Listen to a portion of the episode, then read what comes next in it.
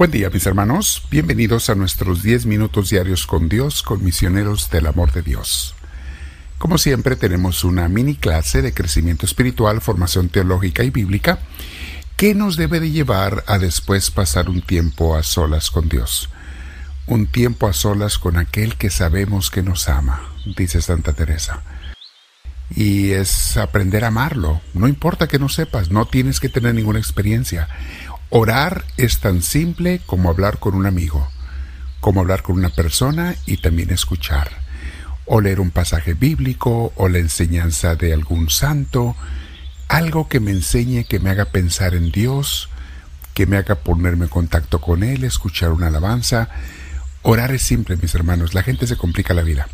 Ahora, hay gente que prefiere rezar, o sea, rezos, repetir rezos, está bien, también es una forma de oración, es lo que llamamos la oración vocal. Eh, lo pueden hacer si así gustan, pero siempre dejen un tiempo para platicar con Dios, para hacer esa amistad personal con Él. Cuéntale tus problemas, tus necesidades. Haz que Dios sea tu mejor amigo. Y de eso nunca te vas a arrepentir. Al contrario, verás qué hermoso es. Bien, mis hermanos, vamos a prepararnos sentándonos en algún lugar con nuestra espalda recta, nuestro cuello y hombros relajados te invito a que respires profundo. Si puedes, cierra tus ojos, ponte siempre audífonos si los tienes. Respiramos profundo, pero con mucha paz, porque vamos a pedir también la paz de Dios, que es la mejor de todas, y dejar que nos inspire. Respira profundo. Deja que Dios te inspire, te llene de sí mismo. Bendito seas, Señor.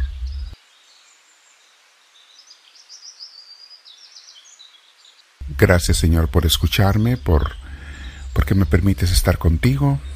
Bendito seas, Señor Dios nuestro. Bien, mis hermanos, el día de hoy vamos a hablar sobre el tema que se llama Las palabras tienen poder. Cuidado. Es cierto, mis hermanos, lo hemos escuchado muchas veces, pero a veces se nos olvida. Tus palabras tienen poder. Las buenas, poder para ejercer cosas positivas, atraer cosas positivas, compartir sentimientos, ideas, emociones positivos. Y las malas para lo malo, de igual manera. Y este efecto de tus palabras que tú usas lo tienen tanto para ti como para los que te escuchan. Las palabras no solamente te provocan sentimientos, sino que también te mueven a acciones y lo peor es que atraen cosas a tu vida cuando son cosas malas.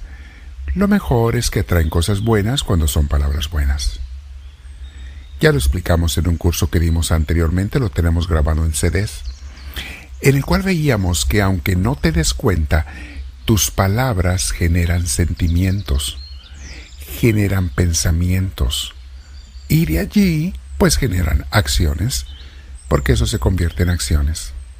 Una persona que siempre está bendiciendo, termina no solo bendiciendo a los demás, sino también recibiendo bendición. De igual manera, una persona que maldice, habla mal de otra persona, daña a los demás y recibe también maldición para sí mismo, porque también rebotan las palabras. Esto, mis hermanos, es parte de la ley de la atracción. Cuando tú le dices a una persona, te quiero mucho, aunque al principio no sea cierto, porque a veces pues uno lo dice por quedar bien con la gente, pero no lo sientes, si tú lo sigues repitiendo, se hace realidad y comienzas a querer a esta persona. Porque las palabras tienen poder, te cambian los sentimientos. De igual manera, si tú dices, a esta persona no la soporto o me cae mal, aunque al principio el sentimiento negativo no fuera muy fuerte, poco a poco se va agravando y haciendo una realidad más fuerte. Algunas personas ya tienen hasta una lista de quiénes son sus amigos y quiénes son sus enemigos. Y hay veces que la gente que consideras tus enemigos lo haces por una equivocación o por un antiguo concepto o por alguna experiencia muy vieja que en realidad no tiene ya sentido o quizá nunca lo tuvo. Pero si yo sigo diciendo que esta persona es mi enemiga, voy a seguir creando división y sentimientos malos. Lo que tú pronuncias tiene poder igual para con Dios y también para nuestra relación con Él. Recuerda las palabras de Henry Ford, el, aquel fabricante de automóviles de los carros Ford, principios del siglo XX, cuando él decía esta frase, tanto cuando dices no puedo, como cuando dices sí puedo, tienes razón. La gente que dice no puedo aún sin intentarlo, automáticamente ya no puede. ¿Qué cosa? Pues, pues todo lo que le digan, todo lo que la persona diga no puedo, pues no puede. Aunque si pudiera, ya no puede. Y la persona que dice sí puedo es aquel que va a hacer el esfuerzo y la lucha y lo va a hacer.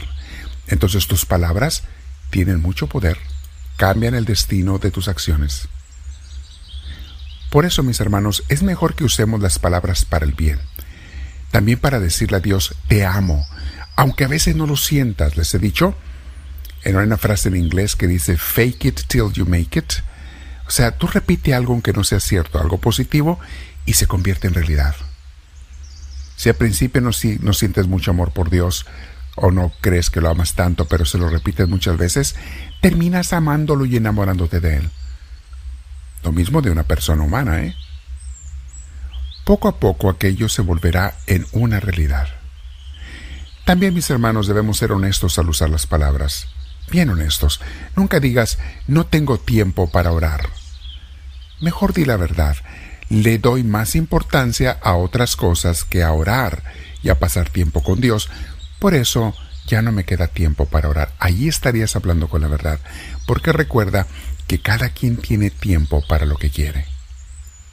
Cuando tú de veras quieres algo, tú vas a encontrar el tiempo.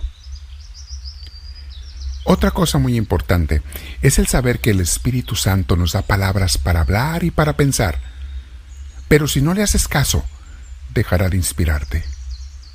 De igual manera, el enemigo, Satanás, nos da palabras malas que mucha gente usa. No es tan difícil distinguir las unas de las otras. Y las palabras malas del enemigo generan sentimientos, emociones y acciones malas. Ten cuidado siempre con las palabras que usas. Hoy te invito a que reflexionemos ante Dios y con Dios y con Jesús, que nos ama y quiere lo mejor para nosotros. Pero piensa ante Él, ¿cómo es mi lenguaje? ¿Me gusta? Si yo conociera a mí, yo fuera otra persona y me conociera a mí, ¿me caería bien esa persona, o sea tú? ¿Te caería bien ese, esa persona que es tú? ¿Qué palabras uso comúnmente con la gente? ¿Edifico a los demás cuando hablo? O más bien les hago daño con mis palabras, con mis ejemplos o con mi negativismo? ¿Qué les dejo en su corazón? ¿Estoy siempre quejándome y viendo cosas malas en la sociedad, en la vida, en la cultura, en las noticias? ¿O estoy viendo las cosas buenas y las comparto con los demás?